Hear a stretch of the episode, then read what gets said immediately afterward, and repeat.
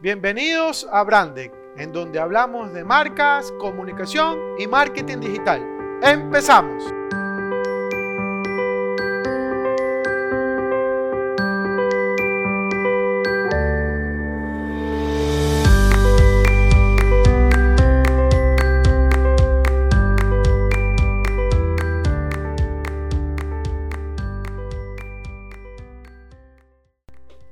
Hola emprendedores, ¿cómo están? Bienvenidos nuevamente a su podcast de Brandec para hablar de marcas, comunicación y marketing digital. En esta ocasión eh, me permito tocar un tema bastante interesante, es un poquito, no sé si ácido por así decirlo, pero un poco complejo a la vez. Porque como ustedes saben, todo este tema de marcas al final del día tiene que ver con percepción. Y sobre todo ahora que estamos en el mes del amor y de la amistad, que fue creado básicamente para que podamos seguir consumiendo y seguir adquiriendo nuevos productos y quizás productos que no necesitamos y echarle como un poquito de ganas a que realmente necesitamos un espacio para compartir con esta pareja privilegiada, de estar contigo, de ese ser querido, de esa persona que está contigo en las buenas y en las malas. Entonces eh, me hice una pregunta muy, no sé, muy básica, por así decirlo, si realmente las marcas nos hacen felices. Y hay, hay mucho cuestionamiento, ¿ok? Hay mucha información, hay mucha, eh, hay mucha tela por cortar. No se puede decir simplemente si al final del día cumple o no. Eh, porque a breves rasgos la marca como tal va a cumplir una función, cualquiera que ésta sea por parte del ser humano porque el ser humano es el que determina si efectivamente la marca está cumpliendo con las expectativas que yo estoy buscando. Pero más allá de eso tendríamos que entrar sobre todo a que si realmente deseamos lo que deseamos y por qué deseamos lo que estamos deseando. Este pequeño trabalenguas, por así decirlo, llega en un momento en el cual eh, hay mucha investigación, hay, mucho, hay, que hacer mucha investigación por detrás eh, por eso es que si ustedes comienzan a analizar e investigar, se dan cuenta que en contexto general lo que eh, el mercado, el marketing ha tratado de hacer es cumplir siempre una eh, distinción de marca eh, desde la parte funcional. Si uno compra una marca es porque va a funcionar o va a cumplir cierta expectativa funcional por parte del consumidor. Entonces realmente como les digo, es algo complejo, es muy difícil de, tratar. Y he tratado de verlo desde la perspectiva del psicoanálisis, de la psicología. ¿Por qué me interesa esto? Porque, como les he dicho siempre, eh, las marcas están muy bien trabajadas desde la parte psicológica. Y con el transcurso del tiempo se han ido mejorando y perfeccionando en ese tema. Porque quieren ser alguien en la vida de estas personas, ¿ok? Y como les he dicho varias veces en los estudios que, salen acerca de las marcas, eh, solo cinco marcas son recordadas diariamente. Entonces es un poco difícil competir, ¿ok? Y como más adelante leía, esto es algo que lo encontré también de algunas personas, algunos escritores, filósofos y demás, que nos hemos concentrado tanto en no disfrutar esos pequeños detalles de la vida, que nos vamos perdiendo eso. Y, lo que tratan de hacer todas estas marcas es llamar nuestra atención, porque estamos tan inmersos en, ocupaciones, en, temas importantes, en temas no importantes, en temas efímeros, en temas triviales, o en temas realmente que, vale la pena estar eh, preocupados por ello. Entonces, es muy difícil de eh, llamar la atención. Y como siempre se los he dicho, el, trabajo de una marca es tratar de aportar un valor que no otros lo hagan, pero que al final del día, lamentablemente, este, nos volvemos presos de esa necesidad de atención eh, por parte de este consumidor. Que, vuelvo a repetir, y yo sé que me van a decir Mauricio, pero siempre les dicen lo mismo. Sí, tengo que decirlo porque, porque es lo que pasa. Ya las marcas se han concentrado mucho en cómo hacer ganar dinero, en cómo rentabilizar, en vez de realmente eh, tener un aporte funcional, ¿no? Entonces, más allá de funcional, un valor que, que, aporte realmente a la persona, ¿no? Y es, es, muy complejo porque las marcas trabajan en diferentes tipos de categorías y, y desde, diferentes ámbitos. Entonces, es, un tema delicado, es un tema que quizás no les guste que alguien se los pueda decir. No soy yo la persona más idónea, pero eh, me, propuse eso porque dije, es el mes del amor de la amistad, realmente la marca te ama, realmente la marca está detrás. Y justamente quería conversar de esto porque me parece oportuno eh, un poco ser un crítico con, con, el tema de las marcas y realmente, si realmente consideran que están dando el aporte necesario. Y y me comencé a hacer estas preguntas de si realmente todas las marcas nos hacen felices. No sé si en contexto general todas las marcas lo podrán hacer, porque cada una desde su espacio quiere comunicar algo. Y pongo el caso de Coca-Cola, que es una marca que supuestamente te vende felicidad y es posible, y hago esta pregunta, es posible que todas las personas sean felices al momento de tomar Coca-Cola. O sea, no, estoy seguro, no estoy claro. Y más allá de eso, son las consecuencias que ocurre al beber esta bebida. ¿Ok? Porque por más que ustedes me digan, no, Mauricio, es que ellos estaban preocupados por el nivel de azúcar que están poniendo en la bebida gaseosa. Ok, pero sigue habiendo elementos que dañan en el cuerpo. Entonces, ¿cuál es la responsabilidad de la marca? Te voy a vender felicidad y al final te estoy matando. Porque eso es lo que está pasando.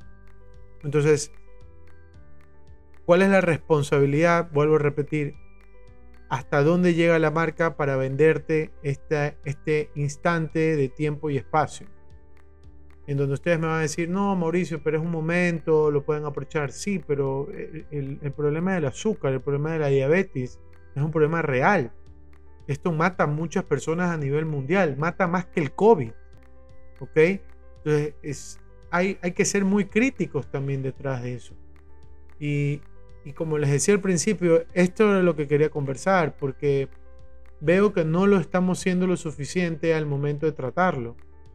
Eh, nosotros, y, hago la pregunta, nosotros estamos experimentando la felicidad al momento de utilizar una marca en específico. Somos felices al comprarnos el Ferrari o el Porsche o el Cayenne, el, el, el, Tesla. Eh, realmente somos felices en ese instante porque los días son diferentes, el tiempo cambia, ¿no? No pasa siempre lo mismo. Entonces, ahí arranca la pregunta de que qué pasa con las marcas genéricas. Eh, las marcas genéricas simplemente entonces cumplen una función. Y lo que podríamos decir es que la marca, si no es genérica, simplemente está cubriendo una funcionalidad por un momento y tiempo y espacio en el cual aportó valor emocional, por ejemplo, y, y de repente ya, ya no. Entonces, llego a como una conclusión de decir, ok, no importa si eres una marca genérica o una marca de renombre o bien construida y creada, porque al final del día lo que estás haciendo es un aporte funcional. ¿Me explico? Habría que analizarlo un poquito más. Y ojo, yo con esto de, lo que les estoy mencionando no es... Eh, estoy un poco... Eh, basándome en la experiencia que he tenido con las marcas en el trabajo en contexto general. Y yo lo que espero ahorita de hablar de este tema con ustedes es que su emprendimiento, más allá de, que sea un producto o un servicio funcional, eh, pueda realmente aportar algo. Porque eso es lo que estoy buscando. Más allá del beneficio económico que ustedes necesiten y que es algo normal. ¿ya? O sea, no lo vean no es que es algo malo ganar plata, no, no es nada malo, todas las marcas lo hacen. Lo malo está es engañar, es mentir, en tratar mal a tus empleados. Recientemente leí una noticia acerca de Apple, una de las marcas que yo eh, soy muy fan, soy muy seguidor, y, que han creado una página y, un hashtag en donde habla acerca de Apple 2, hashtag Apple 2, eh, que sería Apple también, ¿no? En español. Y, habla sobre el, maltrato en contexto general por parte de los empleados y la idea que los empleados tienen para formar un sindicato. Entonces, ¿qué es lo que yo puedo esperar de una marca? La marca debería ser lo más transparente posible, tanto fuera como adentro. Entonces, ese mensaje que sea eh, hegemónico, homogéneo, eh, que sea coherente dentro de sus acciones, nos va a permitir a nosotros poder aportar ese valor emocional positivo que queremos. Pero si no lo hacemos, simplemente nos volvemos una marca más. Entonces, quiero que ustedes lo analicen desde su perspectiva, desde su negocio, si nosotros realmente estamos aportando valor o simplemente lo que estamos haciendo es tratando de ganar plata para salir del problema que nos hemos metido o el problema que tenemos. Un poco también como podríamos hablar de una caja de zapatos, aunque la caja de zapatos puede ser la marca preferida, eh, quizás lo podemos utilizar esa caja para algo en específico o simplemente la terminamos botando. ¿Por qué? Porque el producto en sí es el que me está aportando el valor, sea funcional, hay mucha investigación acerca de qué estancias puede haber de la marca eh, para las personas. Pero, pero en este punto en específico, por eso lo repito nuevamente, eh, quiero, quiero tratarlo desde, desde, que si nosotros somos capaces de poder recibir una, una, marca en donde nos aporte algo emocional y que diariamente podamos vivir con ella sin ninguna intervención eh, maligna, por así decirlo, o, que genera una tristeza. Aunque obviamente está claro que necesitamos la tristeza para que surja este momento o tiempo de felicidad. Y, quizás ahí podríamos acordarnos, ¿te acuerdas cuando no tenías un vehículo? ¿Te acuerdas cuando ibas en buseta o tomabas taxi o, o ibas a pie o andabas en bicicleta? Y ahora tienes la oportunidad de comprarte un carro de la marca que tú quieres, pues, ¿no? Entonces, por ahí podría ir el mensaje, ¿no? De, construir diariamente esta marca a largo plazo. Yo eh, comencé a investigar un poco o a indagar un poco acerca de la felicidad, un poco para entender qué, qué significaba. Y según la RAE, la felicidad es un estado de ánimo de la persona que se siente plenamente satisfecha por gozar de lo que desea o por disfrutar de algo bueno.